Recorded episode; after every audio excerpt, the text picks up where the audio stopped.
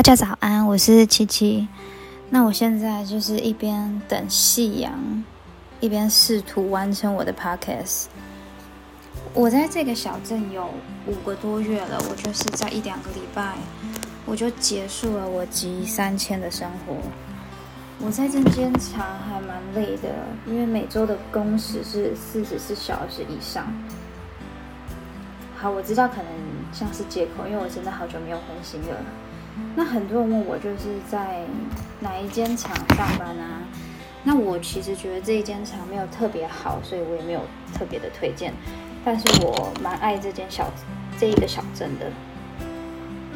那我在这间厂有很多特别的收获，尤其是跟很多不同国家的人一起上班，我交了好多外国的朋友。有像是最多就是韩国啊、日本啊、印尼，有非洲当地人、斐济，真的有很多不同国家的人在这边上班。然后我这一次是透过中介公司，但是是当地的那种中介公司，他有提供很多活动，也是我第一次遇到。我体验了保龄球啊、高尔夫球啊、网球啊、电影啊。然后他有开过游泳啊，都是免费的。反正每一周都是有很多不同的活动。最特别的是他有提供英文课。一开始就是我就去上这个英文课嘛。然后但但现在很好玩的就是你上了，你马上就可以用，因为你身边都是外国人，在这间厂，在整个屠宰就两个台湾人，没有再多了，所以你就是。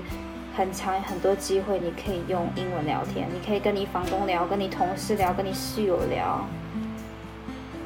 前几天我爆胎，我已经可以自己打电话给主管求救，我真的是好感动哦。然后就是主管跟中介就来帮我换那个备胎，因为我也不会换备胎。但是我看了之后，我觉得应该蛮简单的啦。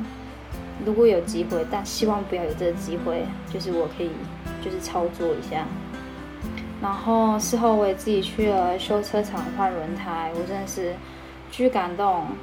这对很多人来讲是一件很平常的事情，可是对我来讲，我就是很主观的一件事情，可以让我知道说，哦，我英文真的进步了。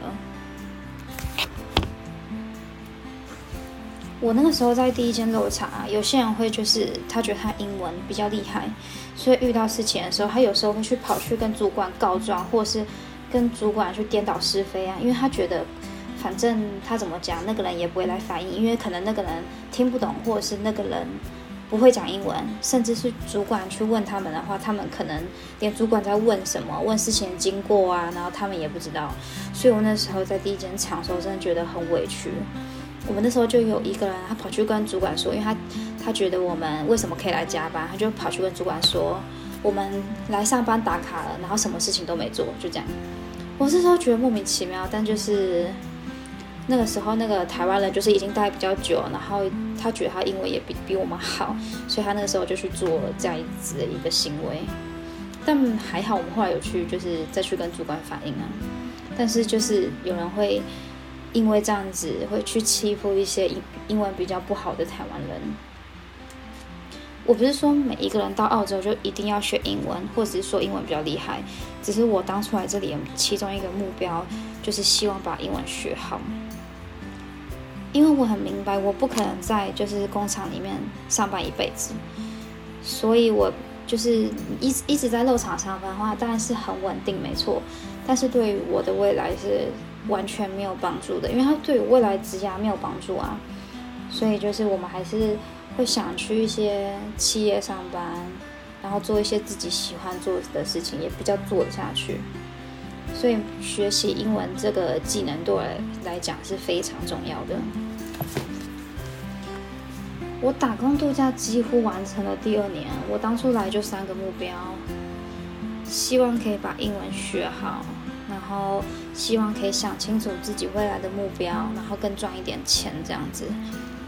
其实在这两年已经算是很长时间，我前进的很慢，但是我每往前一步，我真的觉得很踏实，真的都是经历了收获的感觉。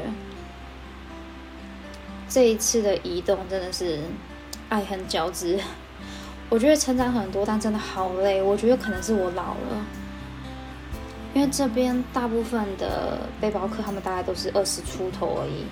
我蛮喜欢韩国跟日本，他们对读大学的概念，他们从来就不是为了读而读。他们大学好像也比较难考，学费比较比我们还要贵了一点。可是我永远记得我升高中，就是高中升大学那个时候，那个时候我就是嫌麻烦，所以我就只花两百块钱参加了繁星计划。然后后来就读了四大体育系。那个时候繁星计划是所有的招生系统里面第一个放榜的，所以我第一个就中了。我就想说，那我也不放弃，我就去读这样子。但其实我当下很明确知道，我并不想当老师。所以出来以后有很多不同国家的观点，你可以透过 透过跟他们交流，会发现有很多的很多的观点是很值得我们学习。特别是我遇到背包客，其实英文都很好，他们年轻，然后英文又好，这时候我就有点震惊了。他就是有关于学校教学系统。我就是一个很普通的学生，就是没有特别去补习，然后对没有特别做什么加强。然后我其实从幼稚园啊读到大学，我英文就真的可能是我自己不够用功，这英文真的不好。但是有一些背包客跟我们提说，他们就是学校里面里面他们英文这个系统做的真的是比较好一点，所以他们英文几乎都没问题，像是印尼。印尼他们普遍英文都真的好好，那当然很幸运，我在这边有遇到英文老师，就是我们中间提供那个。虽然我上他的课是蛮有压力的，因为我算是基础比较差的那种学生。我最近在网络上有看到有人说，在厂里面被台湾人欺负啊，我真的很建议，就是你收集资料，然后跟就是更上面的主管报告，跟一些当地的主管。因为在就是对于这种霸凌事件啊，在澳洲是一件非常严重的事情，或者是有人歧视你，种族歧视也是一件很严重的事情。即使你英文不好的话，我觉得你也可以透过简讯或者是 mail 去反映这些问题。这样做是可以比较直接解决问题的，就是减少自己心情的内耗。当然，我最建议大家就是不要选择台湾人多的场。那漏场是很累，是没错，但是因为只有要待几个月，我觉得可以强迫自己，就是停留停一下，就是强迫自己在里面工作。但也不是说，如果你漏场待不下去的话，你就是很弱啊，很没有抗压性，可能就是你不适合漏场急迁而已。因因为在澳洲急迁的工作真的不止漏场，有百百种，然后有好多地方，好多工厂。所以真的不要有任何就是没有意义的精神内耗，就是在肉场里面互斗啊、内斗又能怎么样？就是完全无意义啊，对于自己未来也没有帮助啊，然后对于自己也没有进步啊。所以有时候我们就是跳过那些事情，忽略忽略那些事情就好了。哦，在这里要推荐，特别推荐印尼人，我跟他们工作真的是超级开心，他们。不仅英文很好，他们工作的心态也真的很好。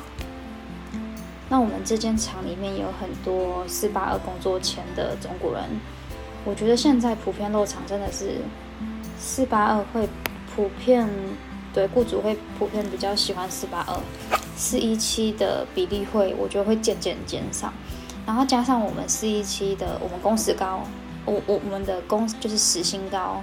可是我们能提供的生产力真的没有像是四八二工作签的人这么的高。他们这种签证就是一待可能就要待四五年，里面也有就是年纪比我大的姐姐，我只能说他们真的是太勇敢了。然后来到这一间厂，我真的有一些有一个点我蛮不适应的，就是这边比我小的背包客太多了，有的时候是我要照顾他们。但是我从来都不是一个会照顾人的人，所以就是真的有点不习惯。因为一直以来我的角色就是，哦，我比较小，我是女生，所以我被照顾是应该的。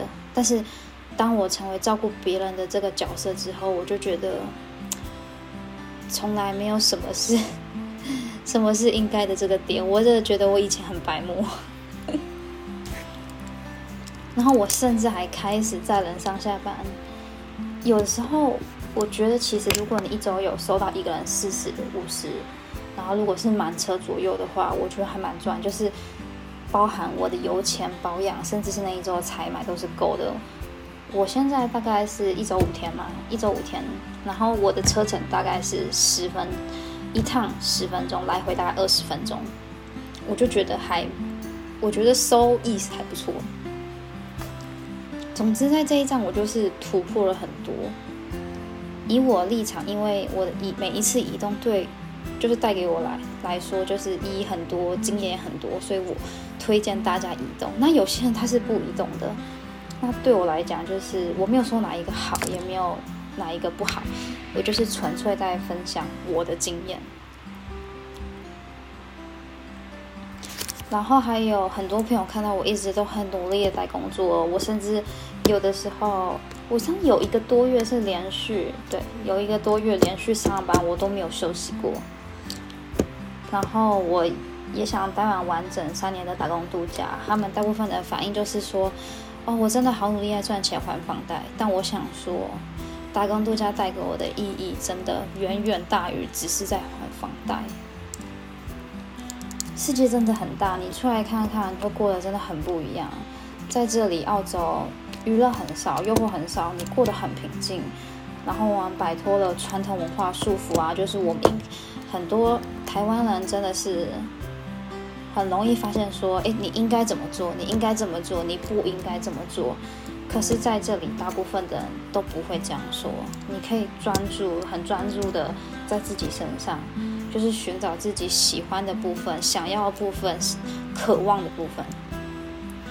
我觉得这对我二十六岁的现在我来说是一个很重要的事情，因为我发现，就是对于他们比较年纪比较轻的背包客，他们真的是纯纯来打工度假来看看的，然后旅游啊、玩啊，对他们来讲就是没有学习成长这个压力在。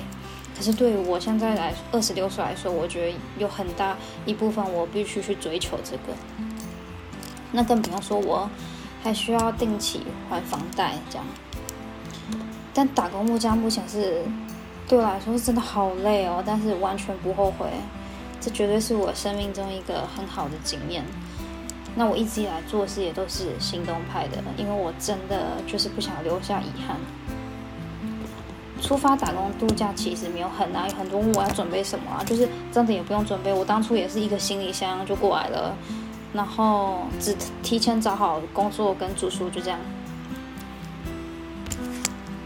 有很多次，真的很多次，我很想很想回台湾。我觉得这对于打工度假是一个很的过程，是一件很就是很很会很常发生的一件事情。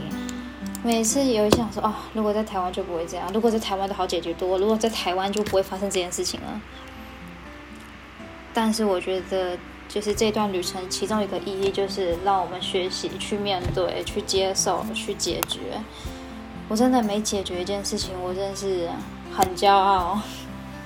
我对自己也有一些不同看法，我也认识了新的自己。有些事情对于你们来说，可能真的。微不足道，但但对于我来说是一些很特别、很不一样的收获。打工度假的议题从来都不是只有赚钱这一个。那我今天的分享就到这边了，希望下一次我们很快就会见到了，拜拜。